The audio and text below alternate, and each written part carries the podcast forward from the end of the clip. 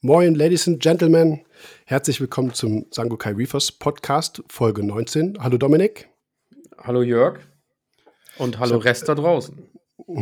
Ich habe mich letztes Mal geärgert, dass ich die, äh, die Zuhörerinnen vergessen habe zu erwähnen. Das passiert mir sehr, sehr oft. Deswegen habe ich heute mal darauf Wert gelegt, auch die Ladies zu begrüßen. Wir haben äh, in den Statistiken, die wir abrufen können, aktuell einen Damenanteil also bei der, ne, in, dem, im, in der Podcast-Zuhörerschaft von 9 Prozent. Wir haben äh, auch 2 Prozent äh, nicht-binäres Auditorium und der Rest ja, eine Menge, Menge Kerle. Was nicht so ganz verwunderlich ist vielleicht, aber so vom Gefühl finde ich, kenne ich mehr Frauen, also mehr Damen, die mehr Wasserquaristik auch betreiben, als es diese 9 Prozent äh, vielleicht wiedergeben, wobei das nicht unbedingt der repräsentativ sein muss. Aber naja, es ist, wie es ist. Wir sind jetzt heute in einer sehr, ich sag mal, komplexen Folge, was so die Themen angeht, mit zwei Fragen von äh, Zuhörern. Eine vom Erik, eine vom Kevin. Schon mal vielen Dank dafür. Es wird heute um Aktivkohle gehen, Ozon und UV. Also ein, so ein Dreier-Mischmasch, wo wir versuchen, Du lachst schon.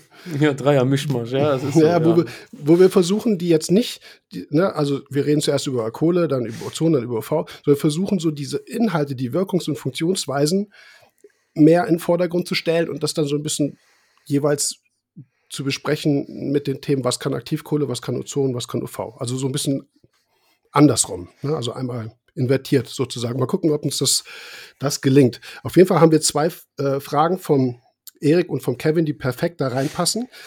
Ein Hinweis noch, Irene, falls du es zuhörst aus der Schweiz, wir haben nämlich auch noch eine Zuhörer, Zuhörerin-Frage aus der Schweiz bekommen. Da geht es um Aminosäuren, Nährstoffe. Das passt heute leider nicht so ganz gut rein. Wir greifen die auf jeden Fall auf, ist versprochen. Äh, nur sei jetzt an dieser Stelle, wenn du den Podcast jetzt hörst, nicht enttäuscht, wenn es noch nicht kommt, weil es gerade so thematisch nicht passt. Aber wir greifen es auf jeden Fall auf und beantworten deine Frage dahin auch. Ja, ich schieße das so. einfach mal raus. Wir, äh, wir haben tatsächlich, ich will jetzt nicht sagen, wir können uns vor Anfragen nicht retten, aber wir haben ein bisschen was äh, zu tun und die wollen wir natürlich alle nach und nach abarbeiten und wir wären euch total dankbar, wenn ihr die so, ich sag mal, im groben Rahmen eine Minute bis anderthalb Minuten halten könnt.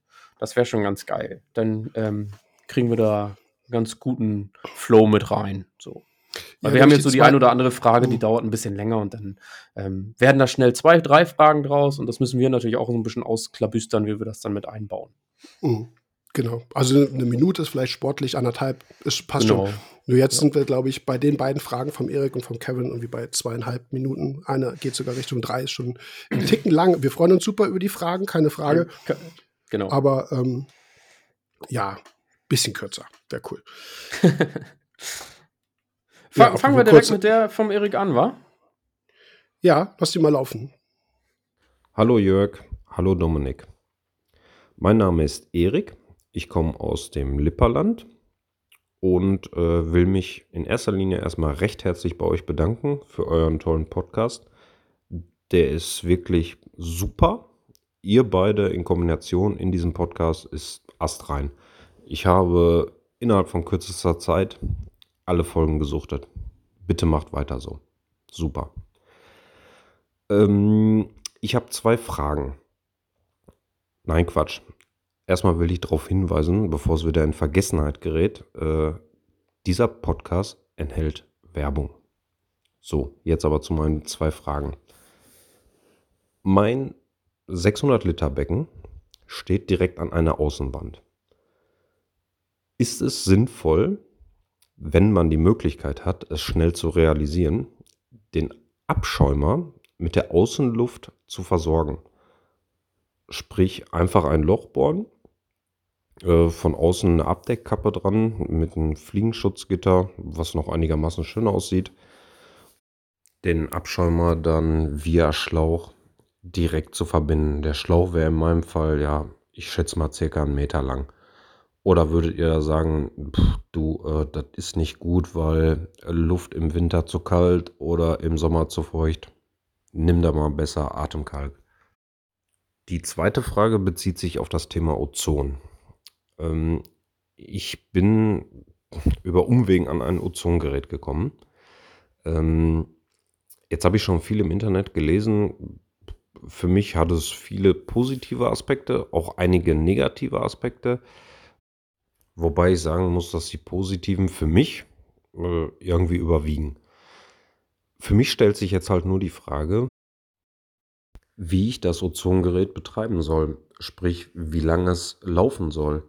Soll es wenige Stunden am Tag laufen? Soll es äh, nur ein Tag die Woche wenige Stunden laufen oder eine gewisse Zeit lang? Oder zwei oder drei Tage? Oder sogar im Dauerbetrieb? Ich würde mich sehr darüber freuen, wenn ihr mir meine beiden Fragen beantworten könntet. Ich wünsche euch noch viel Spaß und bis denne. Ciao. das ist eigentlich ganz cool. Wir können das outsourcen. Das ja. mit der Werbung. Ich das wäre cool. Das wär Dann haben wir geil. keinen Stress mehr damit und ihr übernehmt sozusagen den Werbepart. Ja, und die fünf Sekunden kriegt ihr auch noch geschenkt. Also könnt ihr eine Minute 35 draus machen. ja, absolut. Das wäre cool. Das wäre ja, cool. Das finde ich auch Wenn, gut. Ja. So machen wir das. Erik, vielen Dank. Ähm, ja, danke für auch die, also ich sage ja mal, geht runter wie Butter, ne? Ja, geht, geht's cool. auch. Das Danke. ist immer sehr, sehr schön. Da weiß man, dass man es richtig macht, finde ich. Ich meine, man kann es nicht jedem recht machen. Der eine Nein. sagt so, eh keine Lust auf Podcast und die zwei Vögel schon mal gar nicht. Also okay. ist, ist also, man, man, ich mag ja auch nicht jeden. Also, ne? Aber Everybody's insgesamt, muss, geht nicht. Ist so. Ne, ist, schon, ist schon cool. Ja, zwei Fragen. Also tatsächlich, ich greife dir mal kurz vorweg, ähm, Dominik, wenn äh, also zu dem Luftthema, das ist ein bisschen separat. Wir haben ja gesagt, wir bleiben bei dem Technikbereich. Das passt ja auch echt super gut rein. Ozon, ja. würde ich mal behaupten, klärt sich diese Frage sowieso, weil wir das Thema haben. Und nur vorweg, warum überhaupt Aktivkohle, UV, Ozon, warum alles drei zusammen? Weil eigentlich diese drei Dinge irgendwo zusammengehören. Nämlich mit dem Hintergrund, dass wir über Wasserklärung sprechen. Das werden wir nachher so ein bisschen aufdröseln, was damit eigentlich gemeint ist. Aber das passt so in diese, wie gesagt, in dieses Stichwort Wasserklärung mit rein. Und zum Beispiel auch die Frage, eine Daueranwendung oder nur eine kurzfristige Anwendung, passt auf alle drei. Da streiten wir uns gerade bei Kohle auch schon seit 30, 40, 50 Jahren drüber, seit es Kohle gibt. Aber das wird sich auch nach dem Podcast nicht ändern.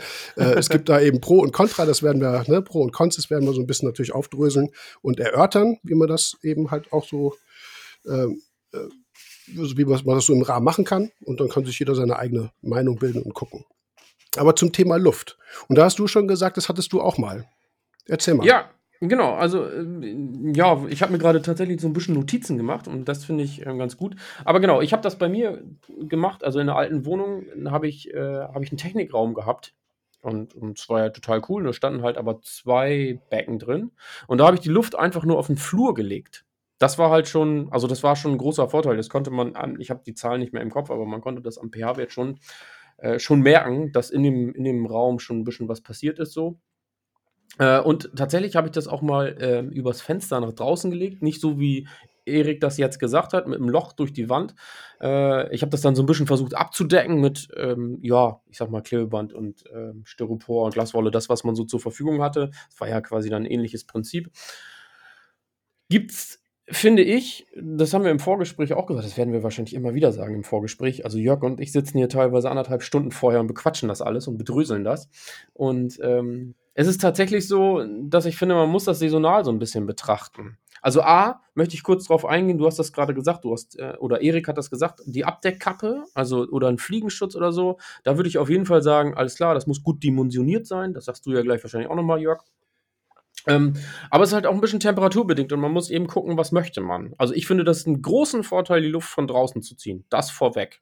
Also ich finde das auf jeden Fall eine, eine richtig gute Idee.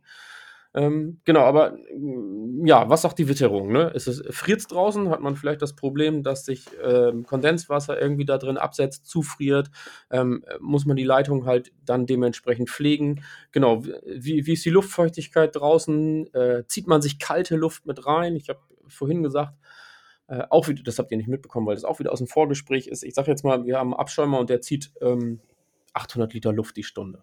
So, und draußen haben wir, pff, ich sage jetzt einfach mal minus 5 Grad. So, da muss man eben gucken, äh, kühlt sich das Becken dadurch tatsächlich ab und ich muss im Winter noch mehr heizen, als ich eigentlich schon tue, weil das wäre ja so ein bisschen kontraproduktiv. ähm, um eben, ich sage jetzt mal, saubere Luft zu ziehen. Muss man ein bisschen abwägen. Ich finde, das hat beides für und wider. Ähm, ja, da, da muss man wirklich drauf gucken. Und im Sommer ist es ja quasi genau das gleiche Spiel, nur andersrum, zumindest was die Temperatur angeht. Ihr habt drin sowieso vielleicht das Problem, es ist viel zu warm und ihr zieht noch die warme Luft von draußen. Hm.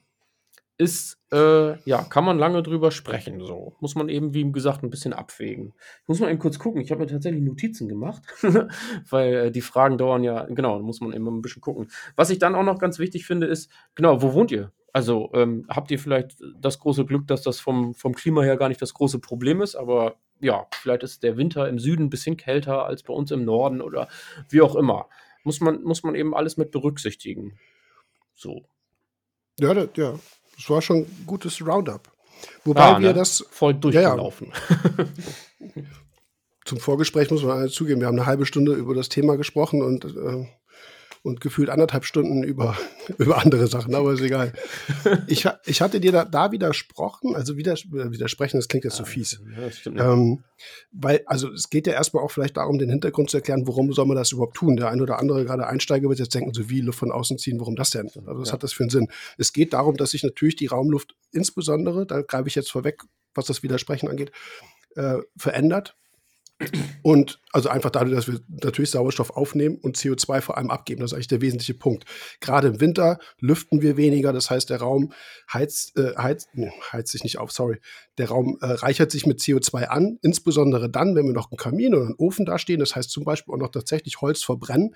Das zieht natürlich Sauerstoff raus. Das ist ein Thema das eigentlich fast noch größere Problem ist eben, dass sich die Raumluft mit CO2 anreichert und das wiederum über den Abschirm natürlich alles angesaugt wird und sich der pH-Wert im Aquarium verändert. Über den Atemkalk hatten wir schon gesprochen, das wäre eine Möglichkeit. Nur wird der Atemkalkvorrat natürlich entsprechend schnell aufgebraucht sein im Winter in so einer räumlichen Umgebung, wo dieser CO2-Eintrag eben dann höher ist. Das kommt ja darauf an, sitze ich jetzt in einem 150 Quadratmeter Wohnzimmer, wo das Becken steht, oder sitze ich in der Studentenbude? Ja, also mhm. das sind natürlich alles unterschiedliche Dinge. Nur gerade im Winter, wo wir weniger lüften, wo dieses CO2-Thema eben kommt, vor allem kommt, dann wäre es gut von außen anzusaugen.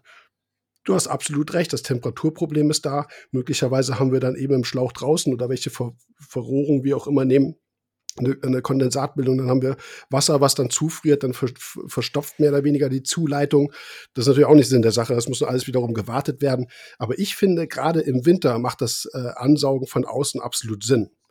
Und dass wir das eben natürlich abklemmen können und nach innen verlagern können, haben wir auch im Vorgespräch gesagt, das funktioniert ja. Wenn ich draußen minus 20 Grad habe und meine Wassertemperatur sinkt, hm. Ziehe ich den Stecker, ne? Zieht ja. man Stecker. Aber wobei, ich habe da keine Daten und Fakten und auch tatsächlich keine Erfahrung, nee. weil ich es selber nie gemacht habe. Ich habe keine Ahnung, was passiert eben mit 800 Liter Luft pro Stunde, muss man ja sagen. Äh, wie kompensiert das die erstmal die, die Raumtemperatur? Also an sich steht das, das Becken ja erstmal bei, ich sag mal, 20, 21 Grad auch im Winter im, im Raum, wenn wir halt die Heizung anhaben. Und, ähm, und wie viel muss ich nachheizen? In, welchem, in welcher Relation steht das. Das muss man ein bisschen ausprobieren. Ich wäre da grundsätzlich auch für, das, das, das mal zu testen, wenn man Eigenheim hat und man will ein Loch in die Wand bohren, was man ja auch wieder zukriegt, sicherlich irgendwie. Ich meine, das ist so ein Punkt. Ich meine, du kannst ja nicht einfach eine ja, ja, Wohnung mit ein Loch reinbohren. Das geht ja nicht. Du musst ja schon Erlaubnis haben oder dir gehört das Ding. Ja. Im Sommer, beziehungsweise vor allem früher, hatten wir auch gesagt, dass die, dass die, dass die Pollenbildung, ich meine, jeder fängt an Rasen zu mähen, wenn du dann irgendwie deine, deine Luftansaugung mehr oder weniger auf, auf der Rasenfläche hast und du mähst dann da schön, dann hast du so viel Zeug in der Luft, so viel Staub, was man ja auch kennt, ne, wenn man mal drauf achtet, was aufgewirbelt wird. Das kommt natürlich alles rein. Das heißt, da reicht nicht nur ein Fliegenschutz, sondern dann wird wahrscheinlich auch tatsächlich ein Staub, also ein tatsächlicher äh, Partikelfilter irgendwie vorgeschaltet werden müssen. Der muss wiederum kontrolliert und gewartet werden, dass er eben halt voll durchgängig ist. Und alles so Sachen. Ich würde es ausprobieren tatsächlich und gucken einfach, wie es funktioniert. Ja, Oder? ich finde es auch gut. Ja, auf jeden Fall. Also, wie gesagt, ich habe die Spielereien ja durch. Also ich habe es auch gemacht und bin jetzt auch, bin ich ganz ehrlich, bin, äh, bin auch am überlegen, ob ich nicht. Also ich habe halt, bei mir wäre der Rollladenkasten halt sehr naheliegend, da könnte ich durch. Und mhm. ähm, ja, ich finde solche, find solche Spielereien oder, oder ähm, ja, dass man das mal probiert, finde ich total spannend, auf jeden Fall. Aber man muss ja. halt eben diese Verhältnisse damit berücksichtigen. Ne? Was kann halt passieren? Und dafür ist dieser Podcast ja auch ein bisschen da. Ja. Ich würde, also ich will jetzt nicht sagen, dass ich handwerklich unbegabt bin, aber so ein bisschen vielleicht. Bei meinem Glück, ich würde wieder einen scheiß Stahlträger treffen beim in die Wand bohren. Passiert immer. ja. Egal, wo ich reinbohre, entweder läuft eine Leitung lang und ne, der FI fliegt raus. Oder ich habe einen Stahl, ja, oder ich treffe einen Stahlträger, wo ich denke, ja, vielen Dank auch. Ich hasse Bohren. Also ich würde es nicht machen, aber gut. Ja, das sind halt, wie gesagt, das sind so individuelle Dinge. Das ist, da ist jeder Raum anders. Da ist, äh, kommt, wie gesagt, wie du es eben sagst, die Höhenlage. Wo bin ich? Bin ich irgendwie auf 1500 Meter im, im Harz? Keine Ahnung, wie hoch der Harz ist, aber da habe ich da eben wirklich meine minus 20 Grad mal im Winter. Oder haben wir das wie hier bei uns in der Ecke, ja, wo wir die Tage zählen können, wo es mal unter Null geht. Das ist ja in den letzten Jahren nicht so viel. Ja, muss ja. man ein bisschen, bisschen gucken. Wie gesagt, auf jeden Fall warten. Also warten im Sinne von kontrollieren, wirklich gucken, kommt da Luft durch. Und da ist noch ein Punkt wichtig, für mich zumindest, der, der Schlauch, der verlegt ist, oder auch, sage jetzt aber bewusst, das Rohr, was verlegt ist, sollte auf jeden Fall vom Durchmesser größer sein als die Luftansaugung selber. Weil wenn du über zwei Meter oder selbst wenn es nur ein Meter, anderthalb ist, wenn du über einen Luftschlauch gehst, keine Ahnung, kommt ja auf den Abschirmer auch drauf an, was da für eine Luftleitung ist, dann hast du so viel Wandwiderstand, so viel Turbulenzen, dass dir definitiv die Luftleistung runtergeht im Abschirmer. Dann hast du eben nicht mehr 800 Liter pro Stunde, sondern nur noch 500. Das, ja. das ist natürlich ein wichtiger Punkt. Wie man das dann technisch dann hinkriegt, dass man eben ne, per Adapter den äh, den Luftschlauch ansteckt an die Außenleitung. Das muss man dann gucken, wie, wie jeder das machen will. Aber auf jeden Fall sollte da wirklich kein Zugwiderstand hinter sein. Das ist ein ganz wichtiger Punkt noch. Ansonsten würde ich sagen, einfach machen, gucken, wie es passiert, Erfahrung sammeln. Das wird ein paar Jahre wahrscheinlich dauern, ne? Man muss so einen Winter mitmachen, man muss man gucken, wie es im Sommer ist, wie es im Frühjahr und Herbst ist.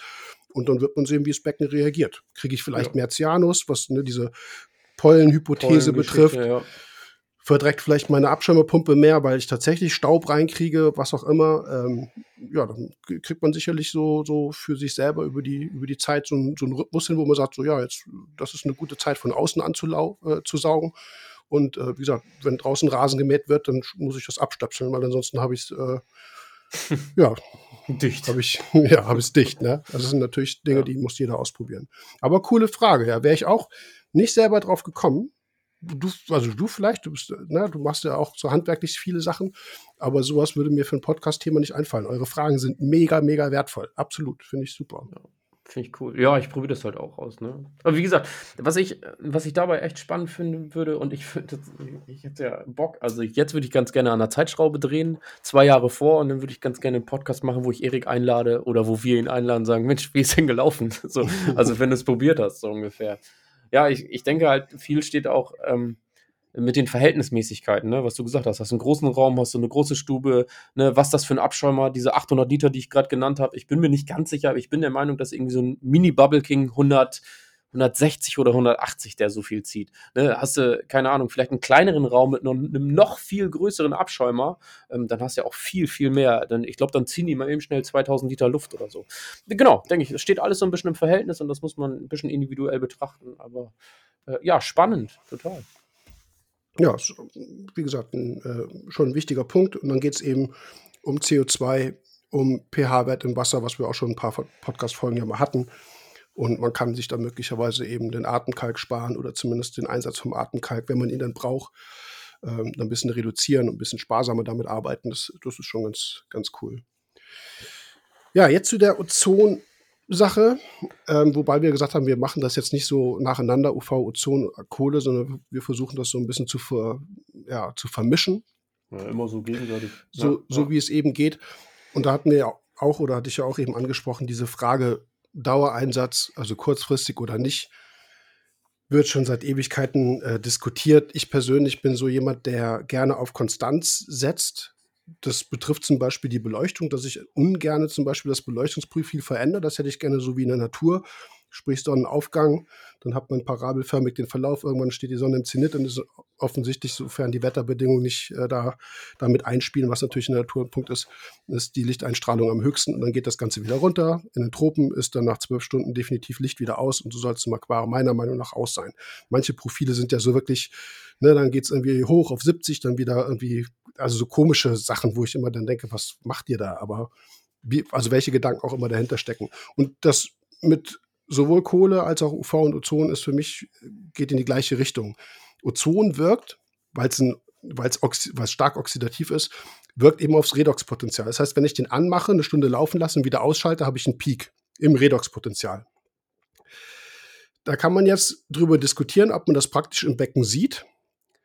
Für mich ist aber ist es eigentlich sinnvoller, den wirklich durchlaufen zu lassen auf einer niedrigen Stufe, so dass ich zwar dieses, also dass ich dieses, dieses Level im Redoxpotenzial immer halte, ohne diese, diese Schwankung zu erzeugen. Und das bewirkt auch Veränderungen möglicherweise im Abschaum. Und wir sprechen auch schon Ewigkeiten darüber, ob die Ozonisierung je nach Intensität, je nach Konzentration die Abschäumung beeinflusst, ob sie sie sogar verbessert oder sogar verschlechtert. Es gibt zwei Lager. Früher in den, bei den luftbetriebenen Abschäumern hat man ganz gerne gesagt, dass Ozon die Abschäumleistung äh, verbessert. Ich glaube, Dieter Brockmann hatte das auch in irgendeinem Buch tatsächlich mal physikalisch aufgedröselt, warum das sein kann.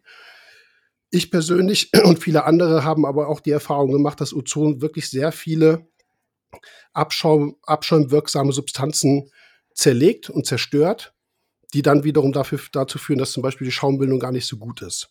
Also man kann das so oder so diskutieren. Hier geht es in die gleiche Richtung, wie es äh, eben schon mit der Luftgeschichte ist. Am besten einfach ausprobieren, wobei wir jetzt gleich auch noch dazu kommen, ähm, welche anderen Nachteile da sein können und welche Voraussetzungen man schaffen muss, dass so die Vorteile überwiegen. Weil alle haben Vor- und Nachteile. Das müssen wir immer klar sagen. Es gibt nicht ein Gerät oder eine Methode, die ausschließlich gut ist. Das äh, kommt ganz, ganz, ganz selten mal vor. Du hast keinen äh, Ozonisator, ne? Nein. Mm -mm. Ich UV? Würd, äh, ja. Trotzdem, Kohle weiß ich auch. Ja. Ich würde da ganz gerne noch mal ganz kurz drauf zurückkommen, weil du hast ja gerade den Redox-Wert angesprochen und ich glaube, der ein oder andere Ansteiger kann da nicht so ganz viel mit anfangen. Kannst du das in zwei Sätzen mal erklären? Hm. ja, was gesagt. Also ganz ehrlich, das Redox-Potenzial in zwei Sätzen zu erklären, je, gegenüber jemandem, der, der jetzt nicht ausgebildet ist in, im chemischen oder von mir aus biochemischen, physikalischen Bereich, ist echt schwierig, weil dann dafür musst du, musst du wissen, was Elektronen sind. Ich, ich versuche das mal einfach zu halten, ohne jetzt zu erklären, wie der Wert tatsächlich zustande kommt und was Reduktion und Oxidation ist. Also Redox, der Name setzt sich zusammen aus Re für Reduktion und Ox eben für Oxidation. Also es geht um reduzierende und oxidierende Prozesse. Da geht es eigentlich um eine Abgabe bzw. Aufnahme von Elektronen zwischen zwei Partnern. Das ist, äh, wie gesagt, chemisch alles ein bisschen komplizierter und hat aquaristisch überhaupt keinen Wert, sage ich jetzt mal, das genau zu erklären man könnte es so einfach halten, dass man sagt, dass wir, dass wir im Meerwasser halt eine, eine Sauerstoffsättigung haben, also einen hohen Sauerstoffanteil. Sauerstoff ist, wirkt wiederum oxidierend, nimmt Elektronen jeweils äh, von, einem, von einem anderen Partner auf. Und je höher die organische Belastung, so könnte man ein, könnte man es einfach äh, erklären, je höher die organische Belastung ist, desto niedriger ist das Redoxpotenzial, beziehungsweise desto eher sinkt es. Und wenn du sehr sauberes Wasser hast, ohne eine, eine, eine gewisse Belastung, dann äh, wäre das Redoxpotenzial hoch. Das sind also eigentlich, sage ich jetzt mal, diese beiden ähm, Schlussfolgerungen, die man aus dem Redoxpotenzial ziehen könnte. Äh, aber das Problem bei der Redoxmessung ist, dass sie wahnsinnig empfindlich ist. Also wir haben meistens auch tatsächlich ähm, Redoxketten im Einsatz, die ähm, qualitativ so lala sind. Ähm, da reden wir jetzt nicht von extrem hohen Laborstandards, die wir, die wir in Aquaristik haben. Wir sind typischerweise in Aquaristik auch jetzt nicht so die, die Leute, die wahnsinnig viel die, die Elektroden ähm, warten beziehungsweise ähm, säubern, kalibrieren, also bezieht sich zum Beispiel auch pH-Messung, wie auch immer. Also die, dann hast du so eine Elektrode, die seit drei, vier Monaten da irgendwie im Wasser hängt, die voll mit Biofilm ist und äh, die soll dann wiederum nachvollziehbares Redoxpotenzial anzeigen.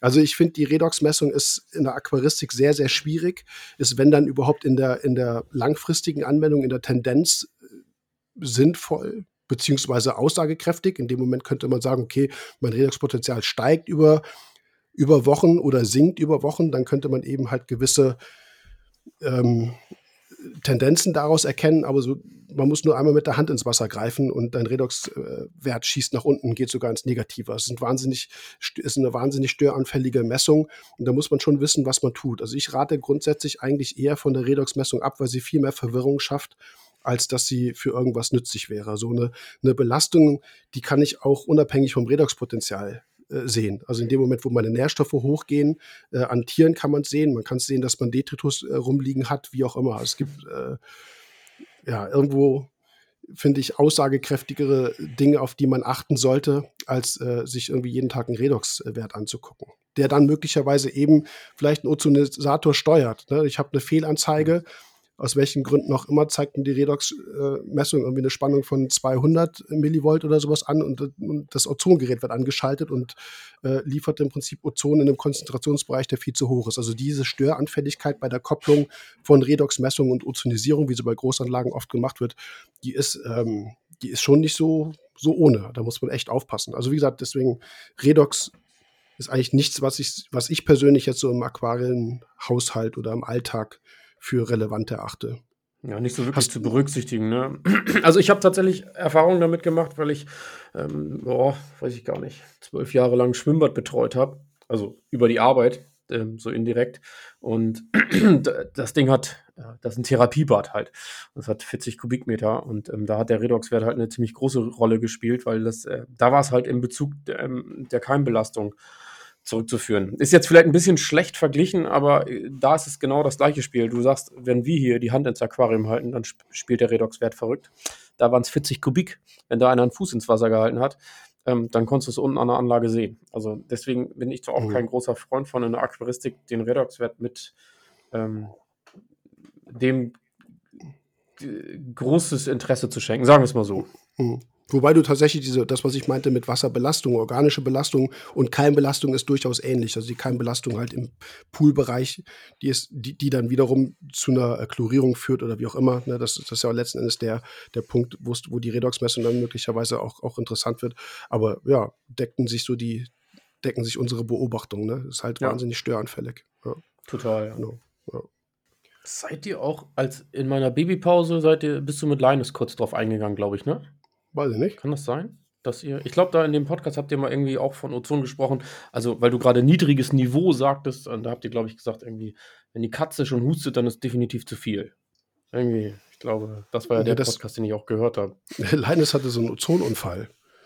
Ach so, so also, ja, da war es auf jeden Fall zu viel, ne? Da war es zu viel. Ich weiß nicht mehr genau, ob, ja. das, ob er es gesteuert hat, weil das sind natürlich Dinge, die, äh, die können passieren. Wenn die Redoxkette nicht, oder wenn die Redoxmessung nicht stimmt und ich, ich koppel daran Ozinasator, was bei Großanlagen auch gerne gemacht wird, zugegebenerweise, dann, äh, dann kann das völlig verkehrt sein. Das heißt, ich, ich, ich, ich pulle da ordentlich Ozon rein möglicherweise im Konzentrationsbereich, der, der kritisch beziehungsweise auch für uns Menschen schädlich ist. Also Ozon ist echt ein Gift. Das ist nicht, nicht mal so eben. Das ist, äh, greift unsere, genau, unsere Vorsicht zu genießen, an, ne? Bronchien an. Bei, den, äh, bei der Katze eben auch. Und die ist da fast abgenippelt. Das weiß ich noch. Dass er das, äh, das hat er auch in der, in der äh, Tankparty-Folge erzählt. Ja. Ah, okay, ja. Und das ist halt ein, eine Sache, wo, wo diese ganzen Methoden auch im negativen Sinne hin äh, diskutiert werden, dass sie eben das Wasser sehr aggressiv machen. Das gilt für alle, sogar auch für mhm. Aktivkohle. Bei Aktivkohle zum Beispiel ähm, fiel mir dann auch in dieser Vorbereitung, die ich dann gemacht habe, ein bisschen auf oder ein, dass wir früher das auch mit dieser äh, Seitenlinienkrankheit, ne? also im, im, Englischen heißt es äh, Head and Lateral Line Erosion Syndrome, HLLES, wir sagen meistens im Deutschen Seitenlinienkrankheit dazu, bei Doktoren zum Beispiel, ne? manchmal auch Kaiserfische, Falterfische. Wenn also die Seitenlinie so, äh, wie, wie, beschreibt man das? Du weißt, was ich meine, das oder? Sieht, ja, die sieht aus wie so, wie so ein, als wenn einer mit einem Filzmaler lang gegangen ist, finde ich. Und dann wieder abgesetzt hat und wieder neu aufgesetzt hat und versucht, ja, diese Striche nachzumalen. Genau. So. Es geht so Richtung ja. Pigmentstörungen, dann bilden sich auch so Flecken, ja. gerade wie gesagt, im, im, im Kopf und in der Seitenlinie. Das sind eigentlich neurologische Rezeptoren, die dahinter liegen. Deswegen schwimmt ein Fischschwarm zum Beispiel, ja, die berühren sich ja nicht. Ne? Das hängt damit zum Beispiel zusammen, weil, die, äh, weil das ein, ein neurologisches äh, System ist, sehr empfindlich. Und da wurde auch unter anderem, neben eben äh, Ernährung, Vitaminmangel und sonstiges, wurde eben halt auch Aktivkohleeinsatz vermutet und auch tatsächlich getestet. Ich glaube sogar in der wissenschaftlichen Untersuchung, wenn mich das nicht ganz, wenn ich mich jetzt nicht ganz ähm, äh, falsch erinnere. Und da wurde diskutiert, dass ganz, ganz feiner Abrieb von der Aktivkohle sich da reinsetzt. Ne, um das, ich glaube, da ging es noch ein bisschen auch um antibakterielle äh, oder um bakterielle Geschichten, die dann noch, noch, eine Rolle spielten. Aber das kann man sich so vorstellen, ne, dass die im Prinzip durch, durch ganz feinen Aktivkohlestaub wird diese Seitenlinie und dieser Kopfbereich äh, mehr oder weniger blockiert, dann entzündet sich das und dann gibt es eben halt dieses HLLES gab es nie so einen wirklich hundertprozentigen Nachweis für. Es kann eben halt auch an, an, an, Begleiterscheinungen liegen, dass zum Beispiel Aktivkohle Dinge rausschmeißt, zieht aus dem Wasser, also organische Stoffe aus dem Wasser rauszieht, die vielleicht eher gerade bei der Hautbildung äh, eine Schutzfunktion übernehmen. Also es ist ein bisschen, bisschen wischiwaschi, aber das hat man tatsächlich dann auch, ich sage jetzt mal, wirklich nachweisen können. Ähm, hoher Aktivkohleeinsatz, hoher Abrieb zum Beispiel, hat man eben bei Fischen relativ schnell ähm, dieses Seitenlinien, äh, äh, diese Seitenlinienerkrankungssymptomatik so rum. Und wenn man sie wieder rausnimmt für eine Zeit, bildet sich wieder zurück. Nur man weiß halt nicht, ist es ein unmittelbarer oder ist es ein sekundärer Effekt, der da stattfindet. Aber das, das fiel mir nur so ein. Also bei allen drei Methoden, egal ob UV oder Ozon oder auch Aktivkohle, haben wir dieses Problem, dass wir das Wasser möglicherweise aggressiv machen in irgendeiner Weise. Deswegen bietet sich hier auch wieder diese Kopplung dieser drei Themen an, damit man das so in einem Aufwasch schon mal ein bisschen äh, wegdiskutieren kann. Hattest du das mal? Nee, also nee. du meinst jetzt das, das äh, die, diese Seitenlinienkrankheit? Nee, m -m. nee, das ist also ist mir bekannt, man kennt das ja mhm. so, ne? Also ähm, man hat da schon mal von gehört, aber ich habe toi toi toi Fischkrankheiten. Gut, klar, dir stimmt mal was und so, aber jetzt darauf bezogen, nee, nichts gehabt. Ich kenne ein paar Becken, das Witzige ist eben andere, die nicht unbedingt jetzt anders arbeiten. Die arbeiten auch mit Aktivkohle und haben nichts. Also sehr, hm, ist ja, schon ein bisschen komisches gut, Thema. Ja. Aber wie gesagt, das passt ganz gut da rein. Nur wenn man das zum Beispiel hat, tatsächlich im eigenen Becken, ähm, dann kann man auch, das ist auch wichtig, probieren mit Ernährungsumstellungen, gerade eben was Vitaminversorgung angeht. Solche Dinge werden halt auch in diesem Rahmen diskutiert. Da kann man probieren, Sachen umzustellen, ein bisschen reichhaltiger zu füttern, abwechslungsreicher zu füttern und so weiter. Vielleicht auch ein bisschen mehr bewusst mit, mit Fettsäuren zu arbeiten und sowas. Das kann alles ein Punkt sein. Es kann aber auch sein, dass die Aktivkohlefilterung zu stark ist. Ja, und da mal eben vielleicht dann doch hingehen, von dieser, ich sage jetzt mal, Regel, die ich genannt habe, ähm, abweichen und sagen, okay, ich nehme jetzt nicht dauerhaft, äh, dauerhaft Aktivkohle, sondern ich arbeite dann wirklich in kleinen Mengen, nur, keine Ahnung, alle zwei, drei Wochen mal für ein, zwei Tage. Ja, also das ist alles nicht in Stein gemeißelt. Das ist immer wichtig an, an dieser Stelle. Deswegen diskutieren wir seit 40 Jahren darüber, macht, macht man das jetzt so oder so ich bin dieser Konstanz-Fan, aber wenn es eben Hinweise darauf gibt, dass die Aktivkohlefilterung eher negativ, also die Nachteile sozusagen mehr rausspielt, dann ist es ja Quatsch, das durchzuziehen. Das macht ja keinen Sinn. Ne, dann wechsle ich natürlich auf eine andere Variante und setze es nur kurzzeitig ein. Oder gehe auf Ozon oder wie auch immer. Das wäre dann die Alternative, ne? Ja. Wie gesagt, wir vermischen das jetzt hier alles so ein bisschen. Ich, ich hoffe, dass das jetzt nicht zu unübersichtlich wird, aber irgendwie. Ach so, eine Sache habe ich tatsächlich vergessen. Auch gerade in Bezug auf äh, Aktivkohle ist die Buchempfehlung. Ah, stimmt, genau. Ich hatte das ähm, schon mal, glaube ich, das hatten wir schon mal, von Armin Glaser. Gibt es aus dem Latka Verlag, den es ja leider nicht mehr gibt, weil der Rüdiger in Rente gegangen ist. Ähm, Gibt es diesen Ratgeber Meerwasserchemie. Muss man gerade hier spicken, wie heißt er? Theorie und Praxis für Aquarianer. Ich glaube, ich habe die Erstauflage, mir das gleich gekauft, als es kam, von, von gerade blättern. Wann war das? 2008. Es ist, wie gesagt, weil, weil es den Latka Verlag nicht mehr gibt. Das Buch ist nirgendwo aufgekauft worden. Das gibt es leider nicht mehr. Ist auch im Handel vergriffen, gibt es vielleicht noch im Antiquariat. Äh, worauf ich hinaus will. Armin hat das Kapitel, hat ein Kapitel über Aktivkohle geschrieben. Das ist einfach mega. Ich, das Thema Aktivkohle fehlt mir zum Beispiel in den Sangokai-Empfehlungen A bis Z. Der Grund dafür ist, dass das steht in dem Buch alles drin. Das muss man nicht nochmal schreiben. Ich, ich, weiß, da steht in Bearbeitung. Man kann auch sicherlich noch ein paar Sachen ähm, schreiben oder wie wir es jetzt machen, diskutieren. Aber ich kann euch jedem nur empfehlen, erstens dieses Buch noch irgendwie zu kaufen, sofern ihr es bekommt, weil es ein äh, unglaublich finde ich, wichtiges Buch ist. Ja, es ist Chemie, es ist ein bisschen Physik, es ist äh, minimal Biologie. Da sind auch so die Themen, wo ich mit Armin an der einen oder anderen Stelle nicht konform gehe. Aber alles, was äh, mit Physik und Chemie ähm, zu, äh, zu tun hat, ist hier mega beschrieben. Herleitung von der Balling-Methode, alles Mögliche. Also, das ist schon ein sehr cooles Buch. Und wie gesagt, das, das Kapitel über Aktivkohle, wie sie hergestellt wird, welche Form es gibt, äh, was sie machen, Adsorption und ähm, Adsorption, Absorption und zum Beispiel dann noch Katalyse. Das sind so die drei, drei Dinge, die Aktivkohle machen kann. Das ist alles perfekt geschrieben. Und das kann ich nur jedem empfehlen, das mal durchzulesen. Ich hoffe, dass es vielleicht irgendwie auch von seitens des, Ver des alten Verlags oder vielleicht von Armin selbst auch irgendwelche Maßnahmen gibt, das Buch entweder nochmal aufzulegen oder, oder dass man es irgendwie digitalisiert. Von mir aus auch äh, kostenpflichtig, weil das ist Ich empfehle nicht viele Bücher, weil die meisten eben halt veraltet sind oder nicht so geschrieben sind, wie ich sie gerne hätte. Das Buch ist geil. Also. Ich gucke gerade mal Just for Fun bei Amazon, kriegt ihr noch Schnapper, 129,99. Das braucht wie neu. Das ist der Punkt. Ja, aber es ist halt so ein begehrtes ja. und so gutes Buch. Und ganz ehrlich, krass, ja. ich persönlich, ich meine, ich habe es ich mir damals gleich gekauft, aber das ist das Geld wert, tatsächlich. Also ich kann es echt Gefallen. wirklich nur jedem empfehlen. Deswegen, ich habe kein Kapitel in der Sangoka-Empfehlung A bis Z über Aktivkohle, weil es keinen besseren Text gibt als den von Armin Glaser. So, hau ich jetzt so raus. Könnte ich nicht besser schreiben, könnte ich nur schlechter schreiben muss ich zugeben. Manche Sachen kann ich ja gut, das könnte ich nicht besser machen. Ja. Ähm, wie gesagt, das fiel, das fiel mir jetzt noch, noch ein, weil das hat mir eigentlich auf der Stichwortliste ja ganz oben. Ja, war ganz oben. Aber ja, ja, passt schon, ja. Ich hatte das noch mit auf dem Schirm, das wäre noch ja. mit reingekommen, ja. Manche Sachen kann man eben nicht outsourcen, da muss man selber, selber dran denken. ja.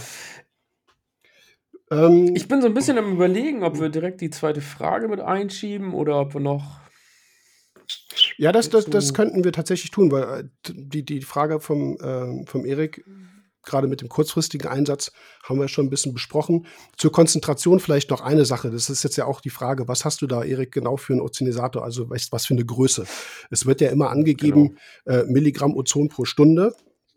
Und da muss man einfach auch wissen, dass die, dass die Ozon ähm, Entwicklung auch sehr stark von der äh, Luftfeuchtigkeit abhängt. Und gerade wenn man dann im Unterschrank arbeitet mit einer hohen Luftfeuchtigkeit, die ja mal locker bei 90 Prozent manchmal liegt, vielleicht sogar bei 100, je nachdem, wie man den Unterschrank lüften kann oder nicht, ähm, da geht die, die Ozonbildung schon sehr stark zurück. Das heißt, ich habe ein, ein 50 Milligramm pro Stunde Gerät und kriege vielleicht effektiv 10 raus, vielleicht 15.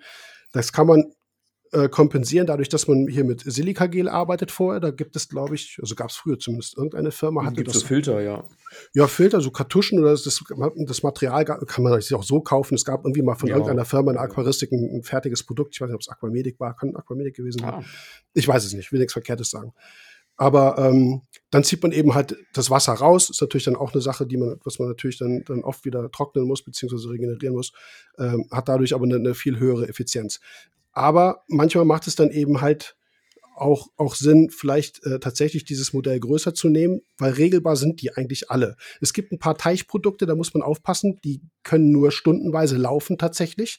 Die sind für meine Begriffe tatsächlich ungeeignet. Und dann hat man eben immer dieses An, Aus, An, Aus, das ist nicht so cool. Hatte ich ja, hatte ich ja erwähnt. Aber so ganz klassisch der Sander Ozonisator. Das wollte ich gerade sagen, genau. Der ne, 50er, 100er, 200er. Also immer 25er, glaube ich, auch noch, ja. Genau. Aber eine Sache ist wichtig. Man, in der Regel betreiben wir einen Ozonisator zur Gelbstoffentfernung. Ähm, was da genau passiert, ob es jetzt wirklich entfernt wird, das tut es nämlich nicht, oder ob es nur zerstückelt wird, da komme ich gleich drauf. Aber ähm, mehr brauchen wir eigentlich nicht. Und dafür brauchst du nur eine geringe Menge Ozon. Normalerweise reicht es aus, aus wenn der am Abschirmer dranhängt, den nur so weit aufzudrehen, dass das Lämpchen angeht. Also jetzt beim Sander-Ozonisator zum Beispiel. Da kommt schon meistens genug raus. Natürlich ist es ein Unterschied, ob ich einen 50er oder einen 200er da dran habe. Aber ganz wichtig ist, dass man sich immer von unten hocharbeitet. Aufdrehen und dann merken so, oh, meine Fische japsen, weil das ist irreversibel. Das erzeugt wirklich Schäden. Also so wie es bei uns mhm. Menschen äh, in der Raumluft unsere Bronchien kaputt macht, tut es das auch mit den, mit, mit den Kiemen. Weil die sind ganz empfindlich, die sind ja exponiert am Wasser und sind wahnsinnig empfindlich gegenüber Oxidantien. Und dann haut sie den Fisch gleich weg. Den kriegst du auch nicht mehr gerettet. Der ist, wenn der, ne, wenn du merkst, dass der anfängt zu zappeln, ist er meistens dann auch schon, ist es dann auch schon zu spät. Also ganz wichtig, immer vorsichtig hocharbeiten, in dem Konzentrationsbereich tageweise immer gucken, bis das Wasser klar ist. Und dann auch wirklich nicht weiter. Dann vielleicht sogar lieber, wenn man sieht, Wasser ist klar, Stufe wieder runterfahren.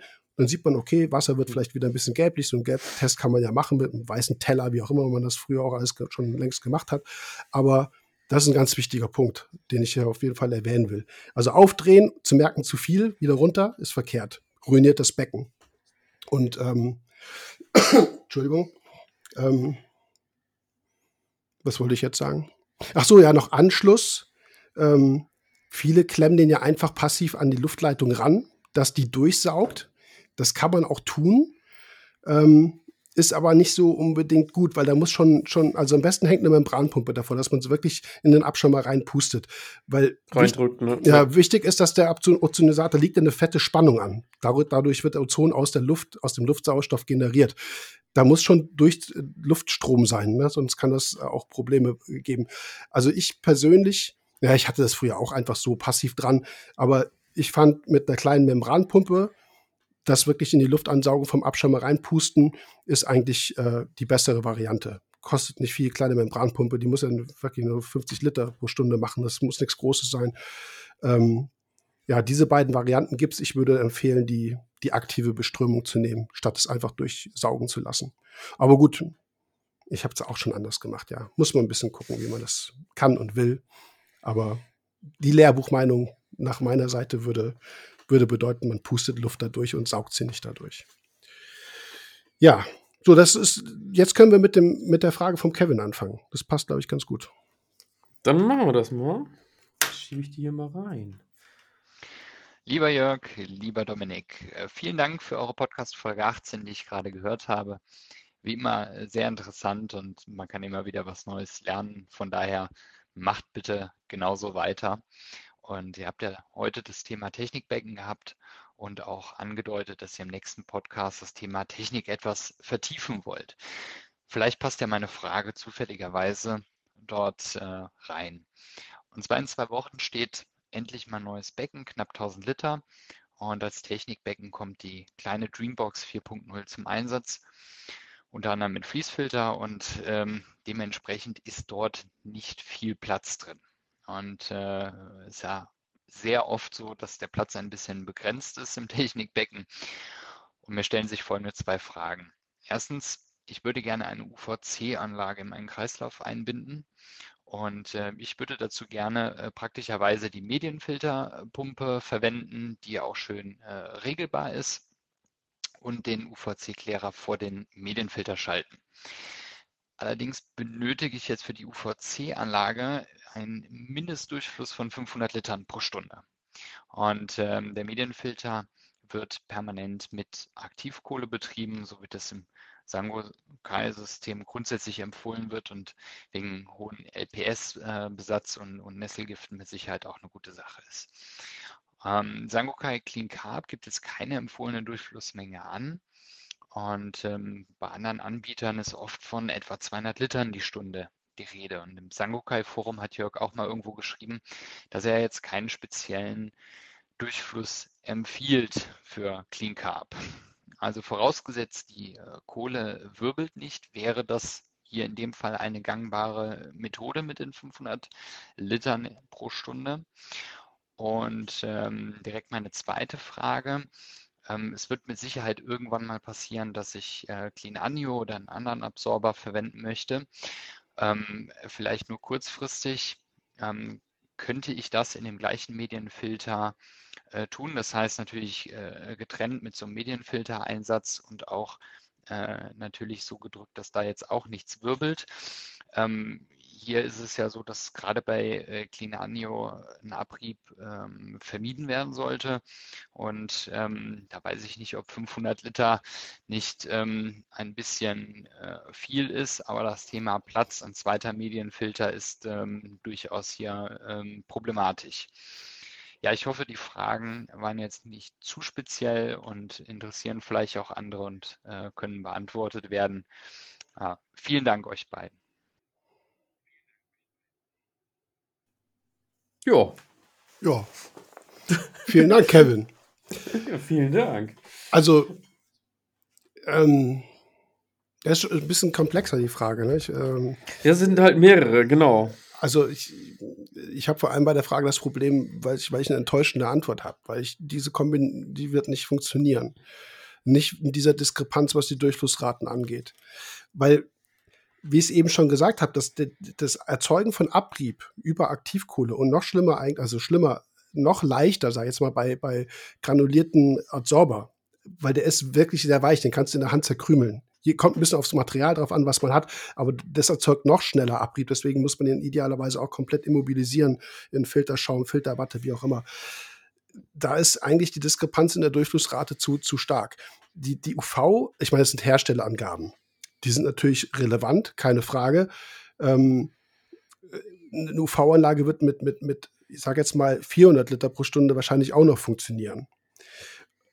Und möglicherweise hat man einen Medienfilter, der von der Form, vom Volumen äh, auch damit klarkommt, eine gewisse Menge Kohle nicht oder auch Adsorber nicht mega sprudeln zu lassen. Also muss man ein bisschen gucken. Aber so wie es, wie es sich hier gerade darstellt, würde ich sagen, funktioniert es nicht. Ich würde es komplett trennen, tatsächlich.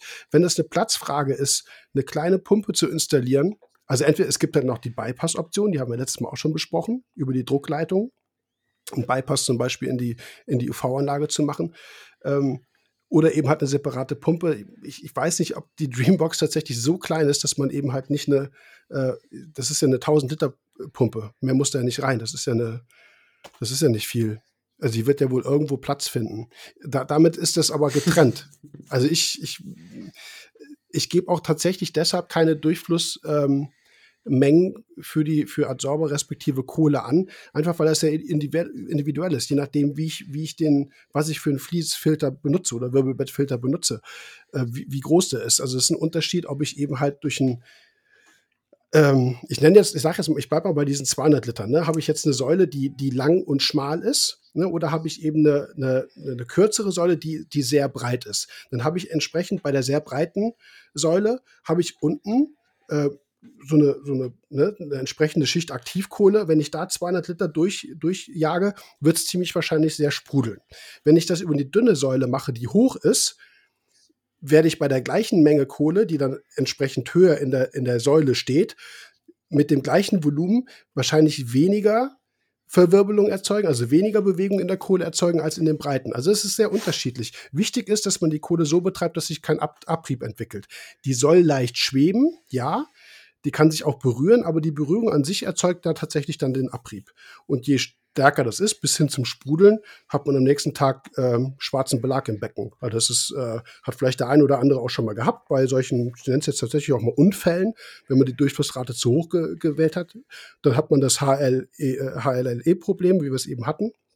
Beziehungsweise auch, man hat es im Korallenschleim hängen, die Korallen fangen übelst an äh, abzuschleimen man hat ähm, man hat auf dem Biofilm kleben und es geht auch echt elend schwer weg. Das ist richtig ähm, verbacken. Also es bindet möglicherweise noch Trübstoffe, verklumpt richtig. Also man hat teilweise dadurch danach richtig, richtig schwarze Detritusflächen, wo vorher keine waren. Also es ist echt schon wichtig, dass man die, die Durchflussrate nach meiner Empfehlung so nimmt, wie man sie zu Hause mit dem entsprechenden Medienfiltern dann auch, auch äh, durchsetzen kann. Wenn das jetzt 100 Liter pro Stunde sind, dann sind das halt nur 100 weil das Material ist ja eh ein paar Tage oder sogar Wochen drin, je nachdem, wie lange man die Standzeit wählt.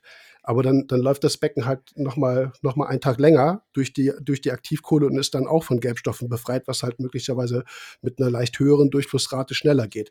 Also das macht für mich keinen großen praktischen Unterschied. Das ist nur eine Verschiebung auf der Zeitachse sozusagen. Aber was die Wirkungsweise angeht, ist es eigentlich wurscht. Also ich habe dann lieber keine Empfehlung, ich weiß, viele Leute wollen eine Empfehlung. Wie muss ich das einstellen? Aber das funktioniert halt so nicht. Das kommt, wie gesagt, sehr stark, äh, hängt sehr stark davon ab, was man für einen Filter zu Hause hat und ähm, wie sich das so von der Verwirbelung darin, darin darstellt. Du, ja, Meinst sag. du grundsätzlich, also du bist ja gerade bei 200 Liter gewesen, er fragt euch eigentlich 500 Liter die Stunde sein, sein so die Angabe. Für die, für die, UV, für die UV-Anlage, ja. Für die UV, genau. Ja, muss man eben gucken, was kommt dann unten überhaupt noch ähm, nach Verrohrung und Co., was kommt dann noch an Medienfilter an? Wenn ich das jetzt mal so ein bisschen, also wenn ich da jetzt mal so ein bisschen dunkel drüber nachdenke, so die Medienfilter, die mir so vor Augen schwirren, so das, was ich so im Kopf habe, ich, ich kann mir vorstellen, dass es klappen kann. Ja, also ich, also ich glaube, man müsste das echt ausprobieren, so. Also, ne, ich. 500 ich, Liter Durchfluss heißt aber für mich tatsächlich, also wie willst du es auch anders messen? Am, ja, Aus, am genau. Ausgang der UV-Anlage sind 500 Liter und die gehen ja auch, diese 500 mhm. Liter gehen gleich in den Medienfilter. Klar, wenn du die in Reihe schaltest, natürlich blockiert es dann weiter ab, aber genau. ich gehe jetzt davon aus, dass man, dass, dass, äh, dass in dem Falle am Ende der Medienfilter zum Beispiel dann ausgelittert wird, wie viel sind das und dann steht da 500. Weil man ja, muss ja, genau. man muss ja den Gesamtwiderstand betrachten auf der gesamten Länge. Ja. Weißt du, was ich meine? Von daher nehme ich jetzt die 500 Liter definitiv als absolut. Das heißt, es kann sein, wenn Hunden 500 äh, dann, dann rauskommen, Also das, ja, was heißt, kann sein. Das ist ja dann de facto so. Du hast ja dann 500 De Liter. De facto kommen da 500 ähm, Liter raus. Aber ich weiß, es gibt ein paar Sachen, also ich weiß nicht, Füll, Füllmenge 2, 3 Liter oder so. Da sitzen teilweise irgendwie Tausender-Pumpen drunter, wenn ich mhm. mich nicht ganz irre. Ja, äh, und die werden dann ja oft runterreguliert. Und ähm, wie gesagt, also ich glaube, so von, vom, vom Faktor kann ich mir vorstellen, dass das funktionieren ja. kann. Aber ich bin da bei dir, muss man ausprobieren. Ne? Also immobilisieren kann man es auf jeden Fall ja. Also es, immobilisieren heißt tatsächlich, ich ja. packe das in Watte ein oder packe es in den Filterschwamm ein, sodass es sich nicht mehr ja. bewegen kann. Das wird natürlich verdrecken, keine Frage, gerade wenn dann auch äh, ja gut, ist die Frage, ob das einen Unterschied macht. Also ich sage jetzt, ich, ich habe gerade den, den Gedanken, die UV-Anlage tötet eben Plankton ab, Bakterioplankton, Phytoplankton, alles, was eben da drin ist. Äh, Wo wir das beim wird, Vorschalten Genau, sind, ne? ja. das, das wird absterben, wird verklumpen, das wird möglicherweise dann eben solchen, so, so, so ein äh, Immobilisierungsfiltermaterial wie Watte dann vielleicht schneller verdrecken. Ist so, also kam mir gerade so im Kopf. Ich weiß nicht, ob es einen Unterschied macht. Auf jeden Fall wird es verdrecken. Man muss es entsprechend öfter sauber machen, als wenn man den eben halt ohne entsprechende äh, äh, Immobilisierung betreibt. Beim, beim Adsorber rate ich dazu immer. Also immer so eine Art Zwangsdurchströmung. Das Material soll sich wirklich nicht bewegen, weil das erzeugt wirklich viel Abrieb. Aber ähm, die, die Frage nach Abrieb ist die eine. Die andere ist ja, wie wirkt dann entsprechend dann noch die Kohle respektive der Adsorber, wenn ich zu viel Wasser durchschieße? Die UV-Anlage ist ja so also vom seitens des Herstellers vom Durchfluss ja so geregelt, dass das eigentlich die effektive Zeit ist, die das Wasser hat oder anders, die die UV-Strahlung hat, um das abzutöten, was im Wasser drin ist. Das heißt, schiebe ich mehr durch, wird entsprechend auch mehr überleben und schiebe ich es langsamer durch, da kommen wir nachher auch zu, kann es möglicherweise Probleme damit geben, dass das Wasser zu aggressiv wird. Da geht es Richtung Ozonbildung, also UV, hohe UV-Intensität unter 200 Nanometer kann auch Ozon im Wasser bilden aus dem Sauerstoff, der drin ist. Es kann sich gefährliches Bromat aus Bromid ergeben, was im Meersalz drin ist oder Meerwasser drin ist. Also das ist halt dieser, dieser Bereich, wo man so einpegeln muss. Die soll natürlich wirken, die soll aber auch nicht das Wasser zu aggressiv machen. So, und dann sagt der Hersteller, ich sage jetzt mal, keine Ahnung, Debari, Deltec, was auch immer, die sagen dann einfach, Aquamedic, ich will keinen vergessen, 500 Liter sind da optimal. So. Hm. Ich würde mich auch schon durchaus dran halten. Wie gesagt, ob es jetzt 400 oder 600 sind, macht jetzt, glaube ich, praktisch nicht den Riesenunterschied. Aber nee. wie arbeitet dann die Kohle, wenn das Wasser nur dran vorbeischießt? Ja. Die gleiche Logik, die ich eben hatte, okay, irgendwann wird das gleiche Wasser wiederkommen, ist also nur die Frage der Zeit, ja, wie, wie, wie, wie, mhm. äh, bis wieder was hinkommt und dann vielleicht wieder gebunden werden kann. Aber ich finde jetzt durchaus auch die Überlegung äh, sinnvoll anzustellen, dass man sagt, wie, wie effektiv kann dann eigentlich, unabhängig vom Abrieb, wie gesagt, kann dann eigentlich eine Kohle noch binden. Und da kommen mir ja. dann 500 schon echt viel vor. Dann, dann jagt ihr das da durch. Und ja, ich. Was mir als Idee kommt, ist, finde ich, äh, muss man eben gucken, wie sich das realisieren lässt. Er sagt, er hat nicht viel Platz, aber man könnte halt durchaus nach der UV und vor dem Medienfilter natürlich ein T-Stück setzen, Y-Stück setzen, was auch immer. Auf der einen Seite noch ein Absperrhahn, dass dir an der Seite auf jeden Fall noch was rausdrückt und dass du dann halt hinter dem Medienfilter nochmal misst. Klar, ne, dann hast du genau das, was du gerade gesagt hast. Du weißt nicht, wann das Wasser wiederkommt und man weiß auch nicht, wie es im Technikbecken so steht. Aber es wäre halt noch eine Möglichkeit, da vorher nochmal Wasser quasi äh, in eine andere Kamera laufen zu lassen. Klar, das kostet auch wieder ein bisschen Platz, aber es wäre halt noch eine Option. Eine Option, ja. Da, sind, da bin ich ja. jetzt wieder so gefühlt wie beim, bei der letzten Folge, beim Technikbecken, wo ich sage, ich, ich stelle mir einfach eine kleine Pumpe hin. Wirklich, das, das, das muss ja keine ja. riesengroße sein. Also äh, ich kann mir nicht vorstellen, dass in dem, in ja, dem Technikbereich winzig, kein, Dinger, kein ne? Platz ja. ist für eine separate Pumpe, die ich, wo ich so eine kleine UV dran. Also wie klein die dann ist, ich weiß jetzt, er hat auch kein Modell genannt. Ähm, aber das, das, das, das ist immer so ein bisschen typenabhängig. Das ist ne? nicht, ja, nicht so aufwendig. Also es gibt ja unterschiedliche Formen. Ne? Also Deltec hatte früher diese ganz langen, da waren ja große, da waren ja T5-Röhren drin. Die Debaris, die waren entsprechend so ein bisschen, noch, die waren ja. dicker, ja klar, die waren ein bisschen dicker und dafür gestauchter. Ja. Das ist ja eh die Frage, wie kriegt man es ins Unterbecken? Hier an der Stelle auch wieder ein so ein Punkt, der ganz oft falsch gemacht wird. Die Auslässe, die müssen immer nach oben zeigen. Das sehe ich ganz oft, dass die unten ja, verbaut sind. Ja, genau. Du hast immer irgendwie entweder dir, dir du hast, ein, du hast eine, eine Gasausperlung halt da drin oder du ziehst eine Luftblase rein, die sammelt sich dann oben entsprechend dann im Gehäuse ab und kann eben halt nicht nach oben entweichen, weil ja das, weil die, die Anschlüsse nach unten ge gezeigt sind. Also das ist immer wichtig. Das kann im schlimmsten Falle dazu führen, dass dir das Leuchtmittel mehr oder weniger nur, nur in der Hälfte im Wasser, Wasser hängt. Das, das verkrustet dann da, das kann überhitzen. Auf jeden Fall nutzt du dann ja auch nur noch die Hälfte sozusagen an, äh, an, an, an, Volumen und an V-Leistung, ne? wenn du nur, wenn du sozusagen nur Halbwasserstand da drin hast. Also immer nach oben.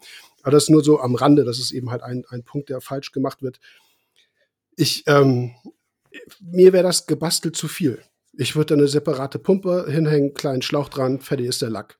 Das so würde ich das machen. Man, das kann jeder genau. machen, wie er will, aber das Rumbasteln ist meistens erstens aufwendiger und nicht viel billiger. Mit, mit PVC möglicherweise T-Stück hier und weiß ich nicht man muss auch fairerweise mal sagen, also es gibt ja Medienfilter und Medienfilter. Also wir sind ja in wirklich, also es gibt ja welche, ich glaube, die von Royal Exclusive, die schließt man eh irgendwie mit an, die Verrohrung mit an. Und dann gibt es ja welche von äh, Bubble Magus, Aquamedic und so weiter und so fort. Und es gibt ja auch schon den von Nios zum Beispiel. Da sind die Pumpen unten eh mit drin. Also der Zylinder wird einfach nur ein bisschen höher. Gut, ich weiß jetzt nicht, wie der Unterschrank so, äh, wie es da aussieht, aber du nimmst ja eigentlich, ich sag mal, in der Bauform äh, vom, vom Platz her, also ich sag mal, den bedeckten Boden im Technikbecken, ähm, da passiert nichts. Der Zylinder wird nur ein Stückchen höher, weil die Pumpen eh unten drunter mhm. sind.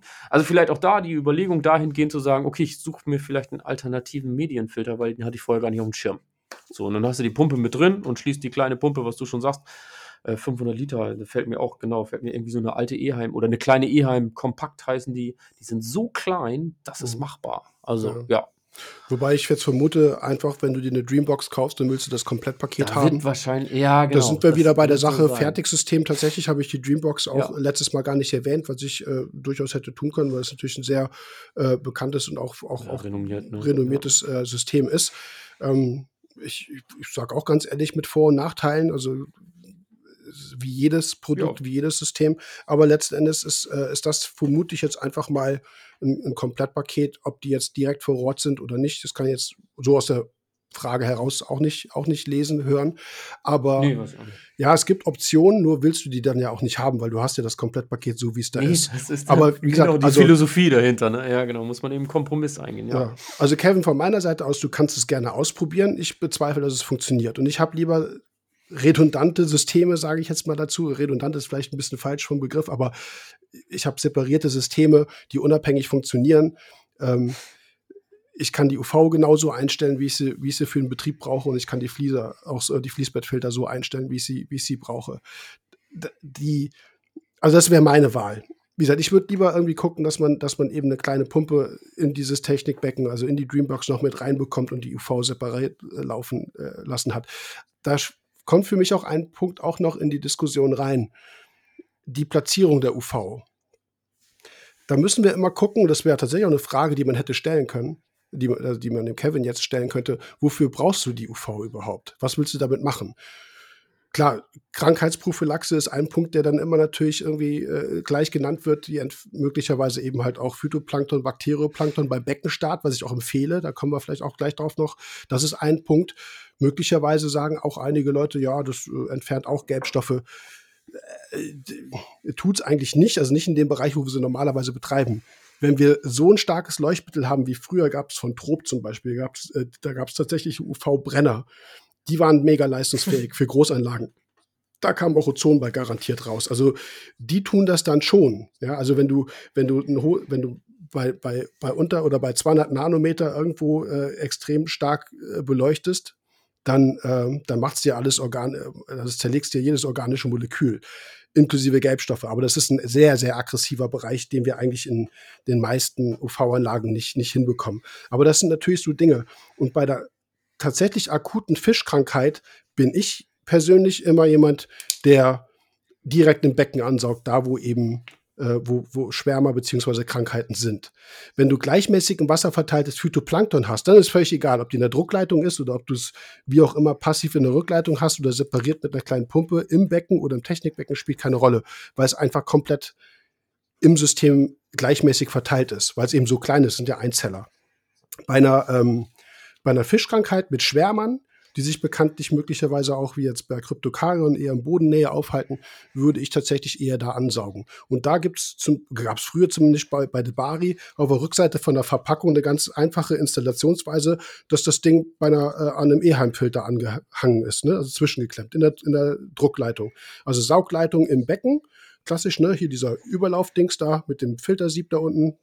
Dann geht es in den leeren Topffilter rein und auf der Druckseite, also auf der Ausgangsseite, ist die UV dazwischen geklemmt und die geht wieder ins Becken. Also im Prinzip ein, ein Closed Loop, saugt aber im Becken an. Bei einer wirklich akuten und kritischen Fischkrankheit würde ich meine UV-Anlage so betreiben. Und dann ist es eh von Vorteil, wenn man die nicht komplett verbaut hat in zum Beispiel in der Druckleitung oder eben halt in so einem System wie mit dem mit den Fliesern. Also das ist auch so ein Punkt, dass ich ganz gerne UV-Anlage so, so ein bisschen mobil einsatzbereit ja, habe. Op ja. Optional genau. daneben stehen. Ne? Genau. Weil, weil bis eben so ein Schwärmer, der muss ja, der muss ja erstmal ne, ins Wasser, in Überlauf, muss passiv durch die Rogen durch, muss am Abschirmer vorbei, überall vorbei. So, und dann kommt irgendwann, dann kommt irgendwann diese, also entweder der Bypass über die Druckleitung wo das Hälfte, die Hälfte Wasser, des Wassers ja auch wieder nach oben geht. Das heißt, die Chance, dass der Sperma wieder hochgeht, ist ja auch da. Oder du, äh, oder du hast eine kleine separate Pumpe im Technikbecken und da fliegt, schwimmt er auch dran vorbei. Also das ist halt eigentlich nicht so effizient nach meiner Erfahrung, als wenn du wirklich direkt im Becken ansaugst. Da hast du eine größere Wahrscheinlichkeit.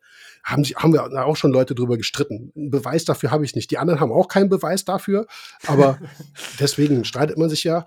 Aber das, ähm, ich persönlich mache das so und empfehle das so. Ich behandle an dem Ort, wo die Krankheit ist und die ist halt nicht im Technikbecken. Dann nützt mir das nicht. Dann stirbt oben der Fisch und unten steht die UV-Anlage und sagt, oh, ja, kam mal einer vorbei, aber der ist vorbeigeschwommen. Das macht ja keinen Sinn. Ja. Weißt du, was ich meine? Kannst du, kannst ja, ich weiß, es wurde, ja, ja, auf jeden Fall, wurde ja vor einer ganzen Zeit auch äh. Ähm, ich glaube, also bei Facebook war das ein riesengroßes Thema. Ne? Da kamen dann alle und sagten, Mensch, UV-Anlagen auf jeden Fall in Bodennähe im Hauptbecken mhm. eben zu platzieren ja. oder da anzusaugen. Ne? Ja, genau. Ich würde das so Ja, machen. kommt dann immer darauf an, was man will. Mhm. Ja, genau, so wie du das gerade gesagt hast, ja. Mhm. mhm. Ja, also ich weiß nicht, vielleicht würden wir die Frage von Kevin anders beantworten. Ich würde sie so, ich würde es eigentlich vom Bauch, ich würde sagen, okay, probier es aus. Ich glaube aber nicht, dass es funktioniert. Und für mich wäre einfach der Vorteil da, mit einer separaten Pumpe die UV-Anlage optimal zu betreiben und die Fließpelter mit einer anderen Pumpe oder einem Bypass, wie auch immer, zu betreiben. Ich würde es komplett trennen. Das wäre meine absolute Empfehlung. Ist auch, ich glaube, wenn man so über die letzten Podcasts mal rüberhört, dann ist das eigentlich so ein bisschen das, was ja auch, äh, was es nachher so ein bisschen ausmacht, weil das haben wir immer wieder mal erwähnt fällt dir dann da eine Pumpe aus, äh, kappst du ja komplett das System. Dann kappst du deine UV-Anlage und dein Medienfilter. Hast mhm. du zwei verschiedene Systeme, kann ja auch immer mal was passieren. Da haben wir auch gesagt, so immer so der Optimalfall. Genau, stirbt dir da eine Pumpe, ähm, stirbt dir nur der Medienfilter oder eben nur die UV. Mhm. Das ist, ähm, ja, man hat da natürlich dann auch wieder eine, also ja, natürlich eine Fehlerquelle dann mehr, aber natürlich in dem Kreislauf äh, hat man, ist man ein bisschen eher auf der sicheren Seite. Ne? Ja.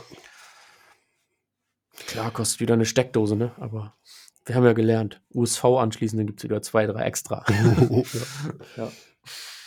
Also zu V nochmal, das hatten wir auch in einer Podcast-Folge, glaube ich. Oder ich habe das gesagt.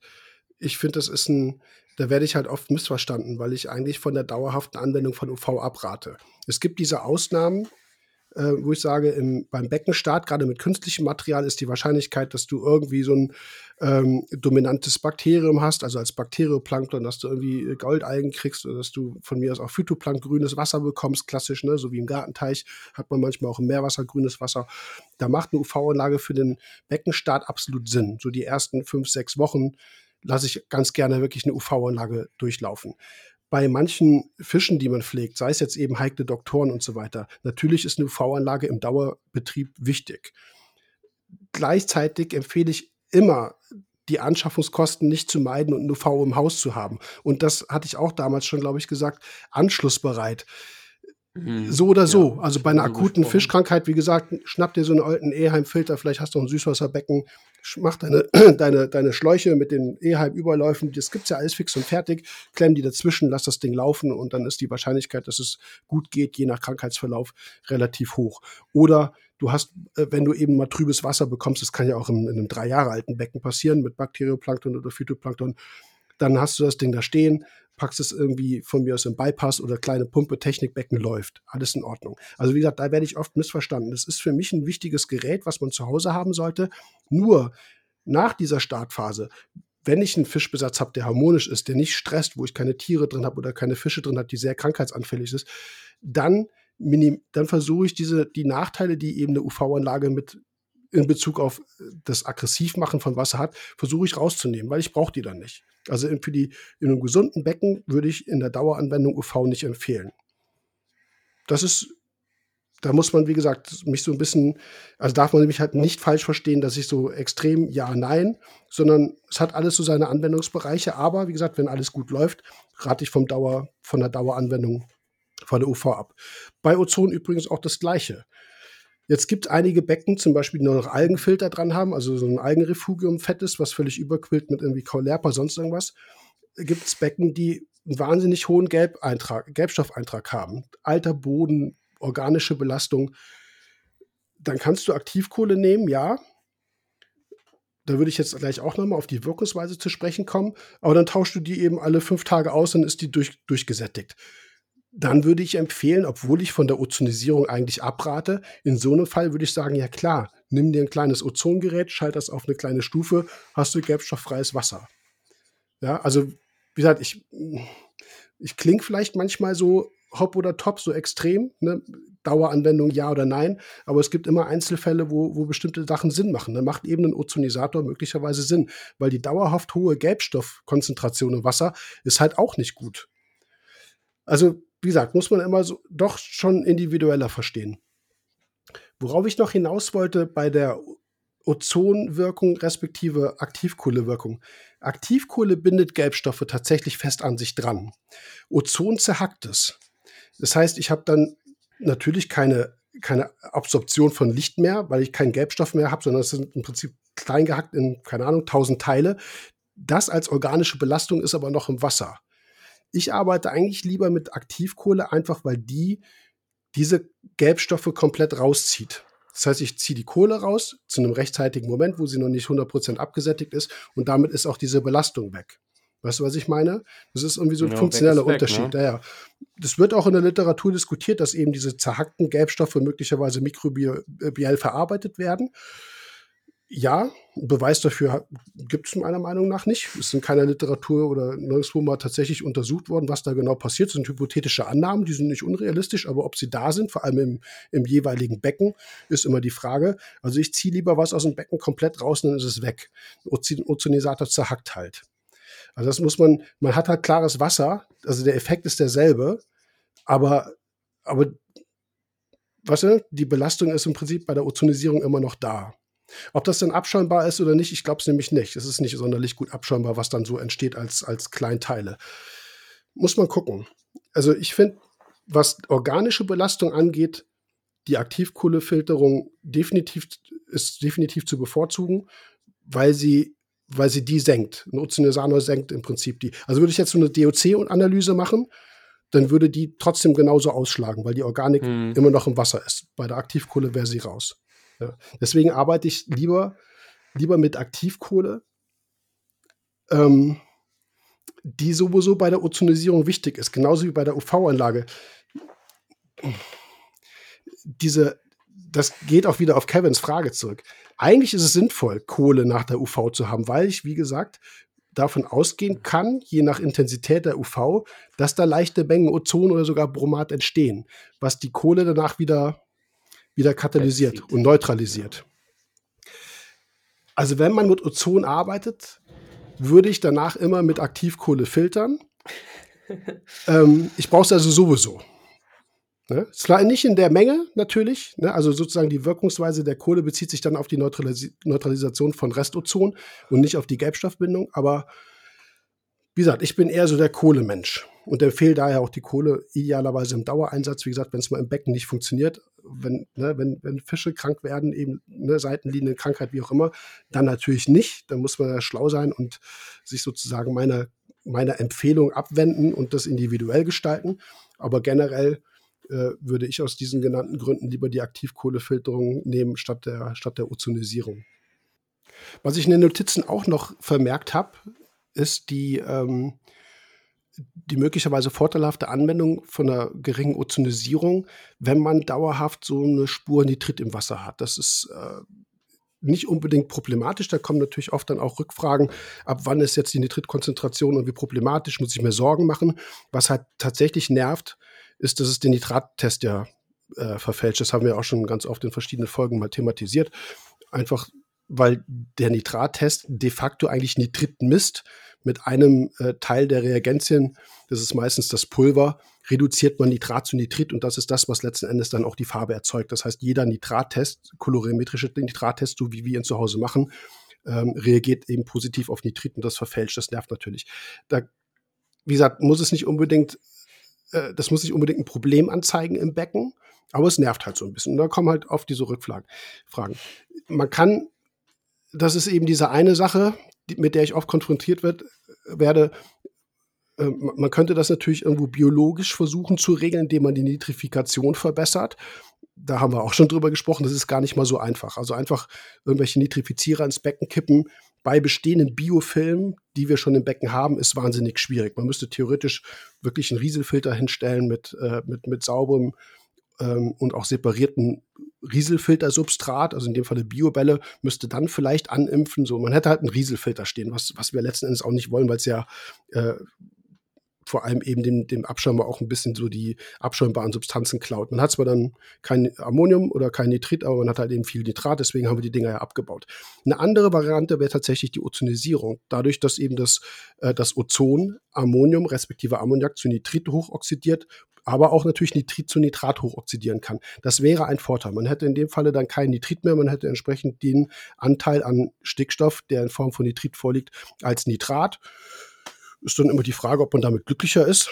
Also, ne, aber das wäre auf jeden Fall eine Option, die ich äh, in dem Falle positiv auch noch im Sinne von dieser Ozonisierung ansprechen will. Ob man das nachher macht oder nicht, ist, ist eine eigene Entscheidung. Ich würde deswegen nicht unbedingt einen eigenen Oz äh, so einen Ozonisator anschaffen. Es wäre aber auf jeden Fall eine Option. So, deswegen wollte ich das auch noch ganz kurz dahingehend erwähnen, weil es einfach thematisch auch ganz gut passt.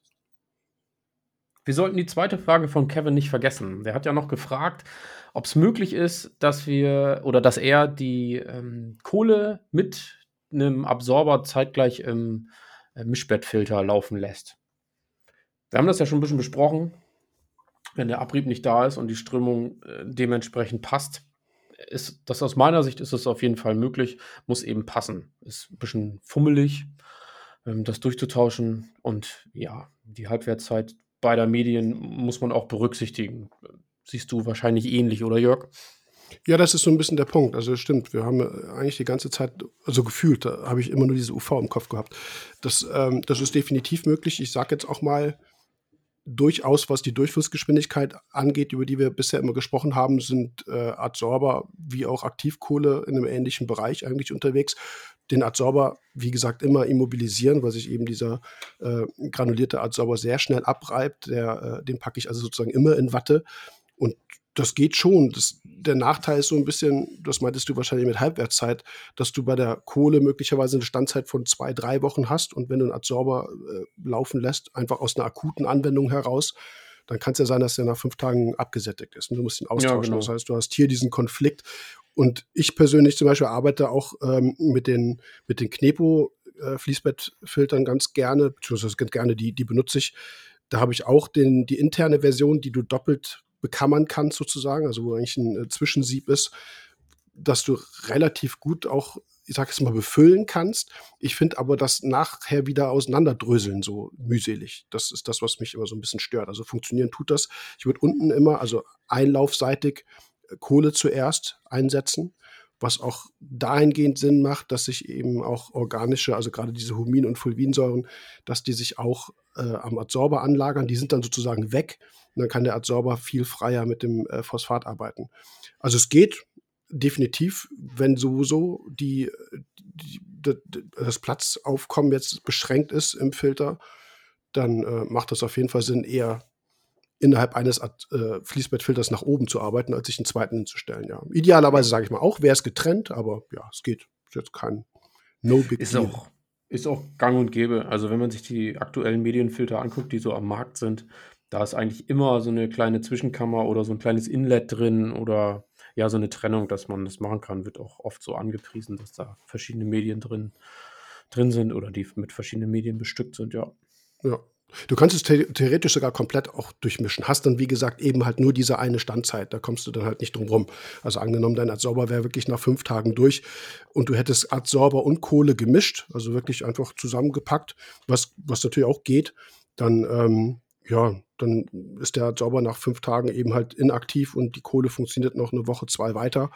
Aber auch das würde sozusagen gehen. Also da ja, gibt es eigentlich nichts, nichts, was verboten wäre. Bisschen nachteilig, aber auf jeden Fall geht das. Genau. Ich würde gerne noch abschließend auf Aktivkohle noch mal ein bisschen genauer eingehen, was die tatsächlich macht, beziehungsweise was sie machen kann oder was sie nicht kann. Ähm, da geht es um, um Meinung zum Beispiel, auch ich habe zu viel, zu viel Spurenmetalle im Wasser, mein Kupfer ist zu hoch, das ziehe ich mir jetzt mit Kohle raus, zum Beispiel. Also wir haben bisher nur eigentlich hauptsächlich über Gelbstoffe geredet, das ist so die, die funktional, sage ich jetzt mal, am offensichtlichste Wirkung. Ne? Du hast gelbes Wasser, packst Kohle rein, am nächsten Tag ist alles schön klar, weißt du, was, was passiert ist. Ne? Also das, das sage ich jetzt mal, haben wir jetzt genug besprochen.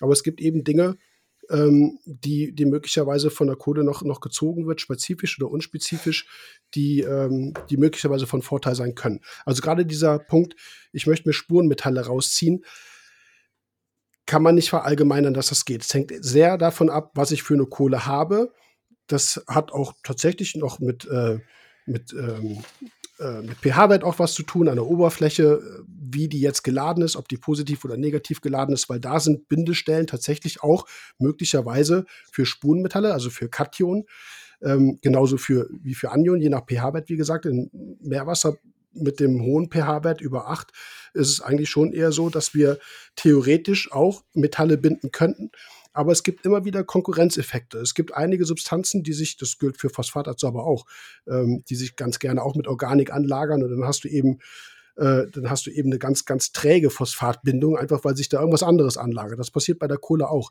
Du kannst es also nicht spezifisch einsetzen. Und da muss man auch aufpassen, was funktionell so für uns gar nicht ersichtlich ist, was passiert.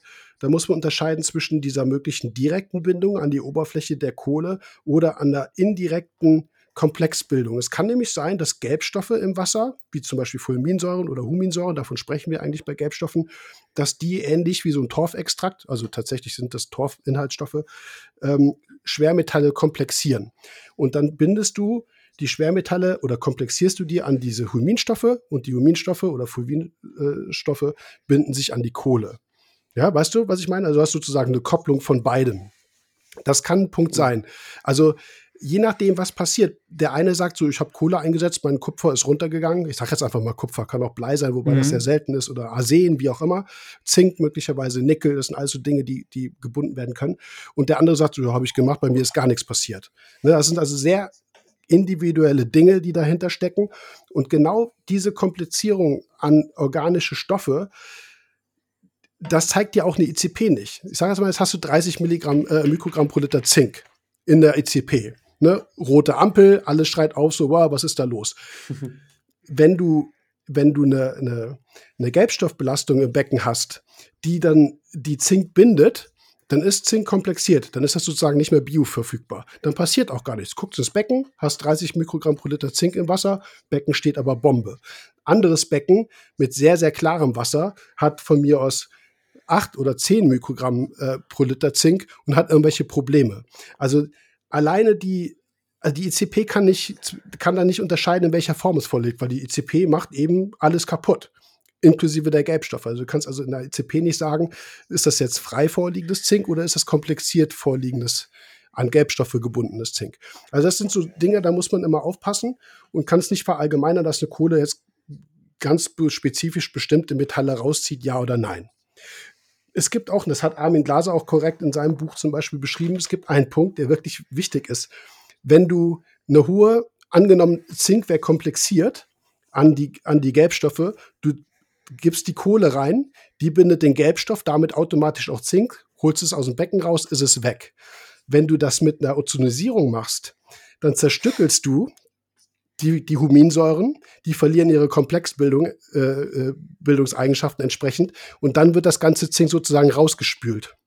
Du kannst also in dem Falle mit einer Ozonisierung eine hohe Schwermetallkonzentration, die vorher komplexiert war, komplett schädigend machen. Verstehst du, was ich meine? Das ist ein ganz kritischer ja. Punkt. Da muss man mit Ozonisierung immer aufpassen. Deswegen deswegen die Empfehlung von mir, lieber mit Aktivkohle zu arbeiten, weil die das eben halt komplett entfernt, bindet ja. und du kannst es rausnehmen. Mit einer Ozonisierung kannst du sozusagen schlagartig dein Becken vergiften. Also angenommen, du hast eine hohe Gelbstoffbelastung und eine hohe Schwermetallbelastung. Das muss natürlich alles zusammenkommen. Weiß jetzt nicht, wie häufig das vorkommt, aber ist auf jeden Fall ein wichtiger Punkt, wo man sieht, okay, Wasser wird zwar bei beiden klar, aber die Mechanismen dahinter sind komplett unterschiedlich. Da muss man halt ein bisschen aufpassen und verstehen, was, äh, was da genau passiert. Ja, ja, total. Also, ich habe gerade gedacht, so, ich glaube, viele, tatsächlich ist es so, dass viele, äh, ich glaube, Kohle läuft mittlerweile bei vielen Anwendern im Dauereinsatz und alle anderen Sachen laufen eher noch mit. Aber genau, ich habe das, man kennt das ja auch, dass man, ne, das heißt, ja, ich habe Ozon, ich, deswegen, also ich brauche keine Kohle, ich habe Ozon. Oder ne, solche Aussagen gibt es ja auch. Was ich nochmal total gut finden würde, ich glaube, wir sind jetzt schon echt, also wir haben ein bisschen mhm. Zeit schon wieder verbracht, aber ähm, Kohle aufbereiten habe ich nochmal aufgeschrieben. Hm. Gibt es ja auch, also wenn wir bei Aktivkohle sind, gibt es ja mittlerweile verschiedenste Verfahren. Es gibt Leute, die kochen die, glaube ich, sogar ab. Also, dass die wirklich nochmal irgendwie in kochendes Wasser packen.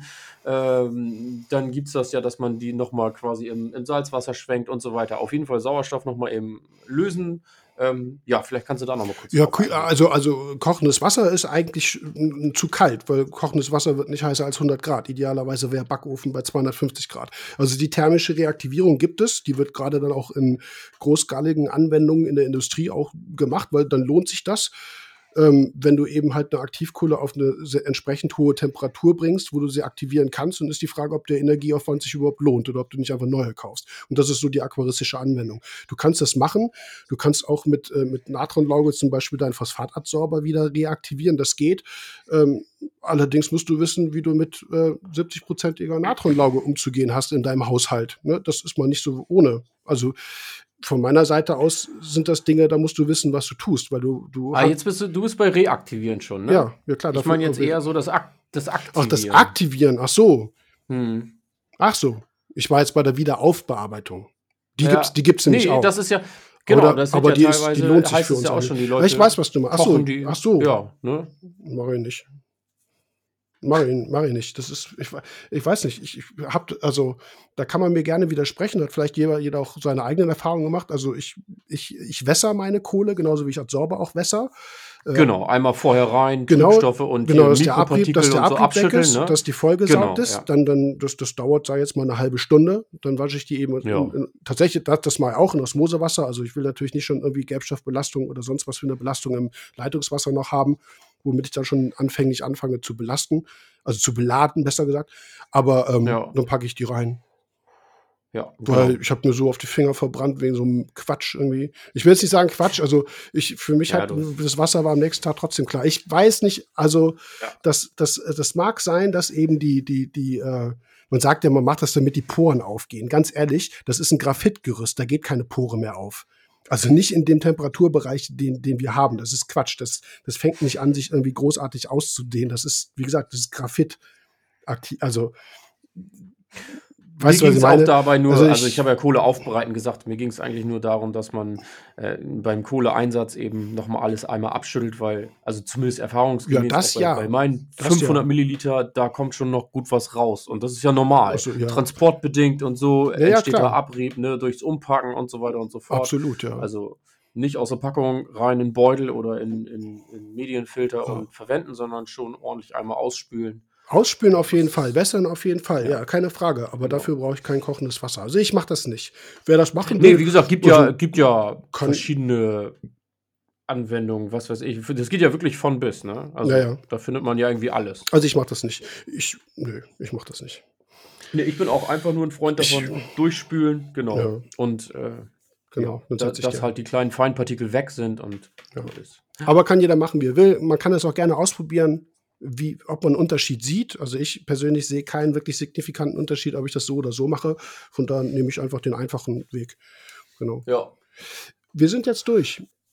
Ja, Erik, Kevin, vielen Dank. Genau, vielen Dank euch. Fragen, wie gesagt, gerne reinkommen. Wir versuchen sie thematisch zu sortieren, zu ordnen. Ihr kommt bestimmt alle, alle dran. Irene, noch mal ein bisschen Geduld bitte. Ansonsten, ja, machen wir jetzt zu, die Kiste. Ja, macht's gut. Bis dann. Ciao, ciao.